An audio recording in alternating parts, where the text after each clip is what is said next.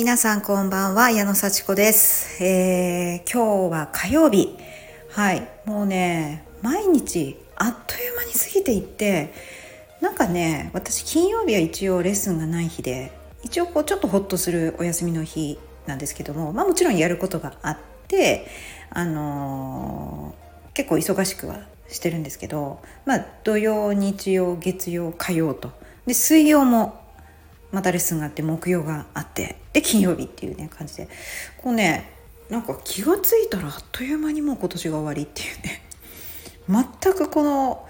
なんかこう息つく暇がないっていうね感じでね。毎日毎日毎週毎週毎月毎月何かをあのこう本当に起こってるっていうかね。起こってるというか何もう出来事が発生してそれをなんとか乗り越えてあのこう生きています。なんかそうやって。でねあの、まあ、インストラクターというお仕事を、まあ、始めて2年ちょっと経つんですね、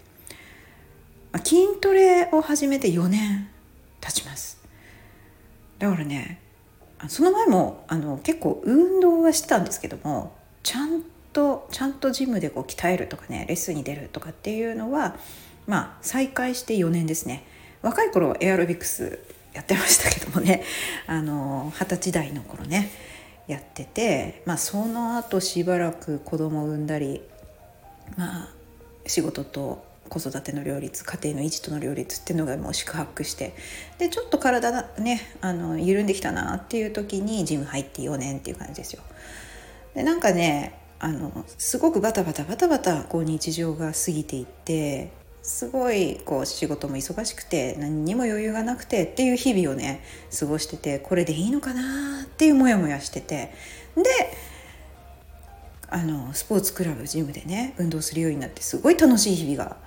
毎日毎日なんかこう仕事終わったらジムに行くっていうねそういう日々をまあ4年間過ごしてきたわけですよね。まあ4年間というか2年間っていう感じですかね。でインストラクターになって2年経ちました。でそのうちの1年ちょっとは仕事辞めましたと。それでインストラクターがメインになりましたと。で何が変わったのかなって考えたんですね。でもちろん仕事の内容全然変わったし体めちゃくちゃ動かしてお家にまあいて子供といっぱい接する時間があって好きな時にあの子供を迎えに行ったり送りに行ったりっていうことができてっていうような感じでねあとまあなんかストレスが随分減ったなとかそういう違いがねあるんですけどもなんか毎日毎日どんどんこう時間が過ぎてくっていうのは全く変わらないなっていうことに気づいて なんか呆然としております。私はななんかこうねあの毎日すごい忙しく働いててで今も結構こうあっという間に日々が過ぎていくっていうその辺の時間感覚は変わらない。本当に。だから私は別にこうすごく忙しいことが嫌だったわけじゃないんだなっていうのが分かりました。はい。あのー、ね JAXA でのお仕事をすごく楽しくもう生き生きとやってたんだなと。ただなんだかやっぱりねそれだけだとすごいストレスが多くて私本当にこっちの方向でいいんだろうかっていうなんかこうすごくこう満たされないものっていうのをねその時は感じてたんですね。でもすごいいいお仕事だったしすごい自分に合ってたしそれでこう運動っていうものがあって家庭も持ってあのまあ邁進してたことをねやっぱり思い出すんですよね。すごい頑張ってたから。で今もめちゃくちゃ頑張ってて結構私こう自己肯定感というかね自分のことををこう頑張ってるっていうふうに思うのが好きっていうこともはっきりしてきたし あの自分で自分がよくやったって思えるっていうそういう状態がめっちゃ好きなんだなってこうはっきり言えるようになってきました。で今結構頑張ってます。で前も頑張ってました。でだから何がそんなに私は不満でストレス溜めてたのかなって思ったらやっぱりねあの悪くはなかったけれども行きたいところとかなりたい自分っていう姿と自分の今とのギャップっていうのをちゃんと見てなかったんだと思うんですよね。もう目の前のことしか見てなかった。だからなんか忙しくて子供も怒っちゃうし夫にも怒っちゃうしみたいなところの不満がめちゃくちゃ自分への不満がすごい溜まってたんだと思います。こんなはずじゃないのにうまくいかないみたいな。で今もやっぱり子供との関係とかは、まあ、悩みは尽きないんですけれどもあの何が違うかって言ったらそれは自分で選んでやってるんだっていう自覚といいんだっていう何でもいいんだっていうまずそこはダメでもいいみたいな これはあの何て言うんでしょうねよく私最近聞いた自己正当化とは違うと思ってます。あのそう自己正当化これでいいんだっていうね。あの言い訳をしてこれでいいんだっていうような自己正当化ではなくできない自分も認めましょうっていう意味のあの存在承認です。これ私に何が違うかすごい分かんなかったんですけどやっぱ違うなっていうのをこうちょっと心の中で分かるようになってきました。言葉で言うとすごい難しい。この自己なんだ正当化と存在承認ってなんか捉え方の違いだけのような気がしてすごい不安だったんですよ。自分って存在承認生まれているだけでもいいって言いながらそれって自己を正当化してるだけじゃないの？みたいな自分に対するすごい批判的な声というのが心の奥から聞こえてきてえこれ正当化してる？やばいなだったらやばいなみたいな。で確かになんか正当化してる部分もゼロじゃないと思うんですよね。これでいいんだみたいな。でもそれはあのもういいんですみたいな。いいんです。あのすごく求めていることだしまずまず正当化であれ何であれ自分は自分でいいっていうその感覚をまず身につけないと正当化さえできないっていうね。言い訳もできない。だって言い訳するのも自分否定しちゃうもんね。っていうね。そういうなんかちょっと達観したところに少し落ち着いてきました。でそれを正当化してんじゃないのってちょっとでも思ってるってことは正当化してるかもしれませんね。だってしょうがないもんみたいな、うん、忙しいもんとか私頑張ってるもんとか子供もいるしなんか周りは協力してくれないしとかなんかそんな風にまああの今の本当は認めたくない自分を認めざるを得ないからいいんだみたいに言ってるとしたらそれは正当化なんだなって思います。でもそれがもしその心地よさを欲しいであればいいじゃない。そういうちょっとちょっとかっこ悪い自分もいいじゃない。そして本当はどうなりたいかを正直にもう涙流してでもいいからこ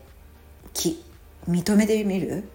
こう気づいてみる？それを本当に顕在化してみるっていう作業を経てこその本当に欲しいものへの行動ってなるんだなって思いました。で本当に欲しいものへの行動ってそう簡単に言えないしできないんだなっていうのも分かってきましたよ。で本当にこれでいいんだって思わなければ手が出ない。言葉にもできない、うん、特に私みたいな50代昭和の人間で本当に欲しいものとか本当に得たいものなんて言っちゃっていいの？みたいなそこからなんであるべき姿正しい姿がなんか周りから与えられてそこに向かっていくのが正しいみたいなそういうふうに思ってきた50年をそう簡単に自分がやりたい方向なんて分かんないですよ。もうで何年経ってもやっぱりもう根底にあるものは変わらないからそれが潜在意識じゃないですか。でそれを本当に死ん死んでもいいの？このままって思った時にいややっぱこれやっときたかったよね。こんなストレスある世界から解放されたかったよね。みたいないいんだよそれで正当化でも。何でもやっぱり心から欲しいものだったんだよね。みたいなところを認められるようになって初めてなんかこうこう言えるっていうかね。